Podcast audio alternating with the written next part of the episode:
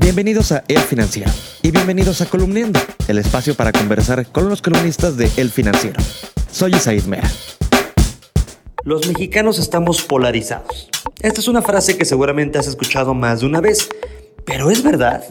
Para hablar de esto, hoy nos acompaña Alejandro Moreno. Alejandro, pues es común escuchar que López Obrador o el gobierno de López Obrador ha polarizado al país. ¿Esto es cierto?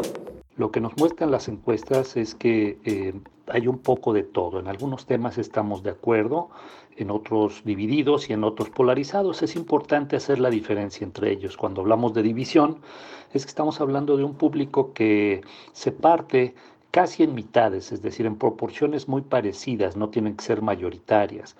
Eh, polarización es otro tema muy distinto, sí tiene que ver con puntos de vista diferentes, pero más bien se refiere a la distancia que tomamos, al alejamiento que tomamos algunos con nuestras posturas respecto a otros con las suyas.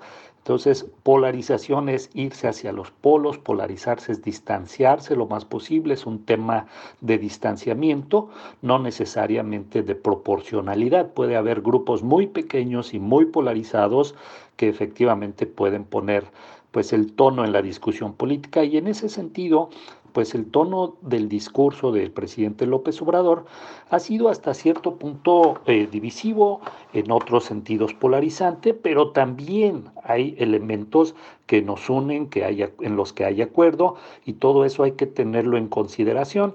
Gracias a las encuestas podemos ver el caso. ¿Y en qué tema los mexicanos estamos divididos o en cuáles estamos realmente polarizados?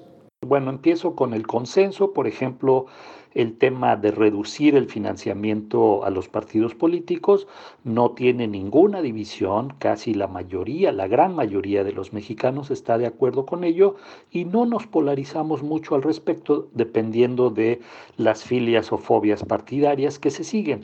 Eh, un tema divisivo en donde sí se parte el público más o menos en segmentos casi paritarios es el de la concesión de eh, canales de televisión y radio a iglesias evangélicas, en donde pues poco más del 30% está de acuerdo, poco más del 40% está en desacuerdo, pero no hay una mayoría clara. Ahora, en los extremos, es decir, considerando públicos altamente informados o interesados en la política, pues ahí sí se ve un poco más de polarización. Tenemos más de 30 puntos de diferencia entre las posturas que tienen eh, algunos con respecto a los otros.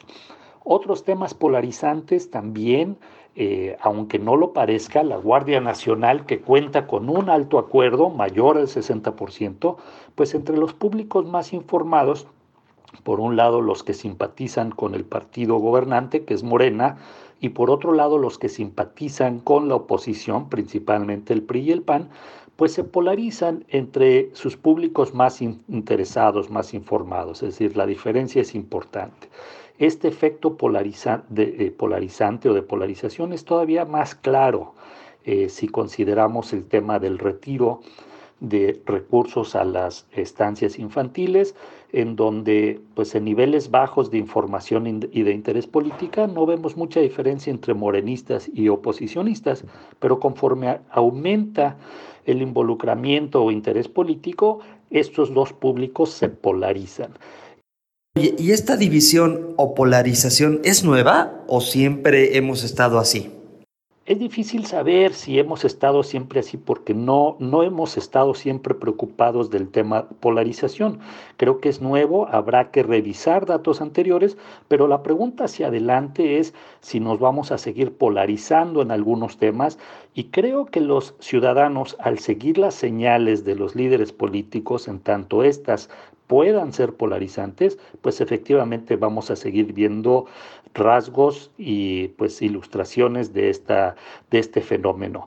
Eh, repito, polarización no es simplemente estar divididos, sino alejarse, distanciarse cada vez lo, lo más posible, de manera que encontrar puntos medios se vuelve difícil. La columna Las encuestas de Alejandro Moreno la puedes leer todos los viernes en las páginas de El Financiero y también en www.elfinanciero.com.mx. Soy Seismera, me despido, que tengas un gran fin de semana y nos escuchamos muy pronto.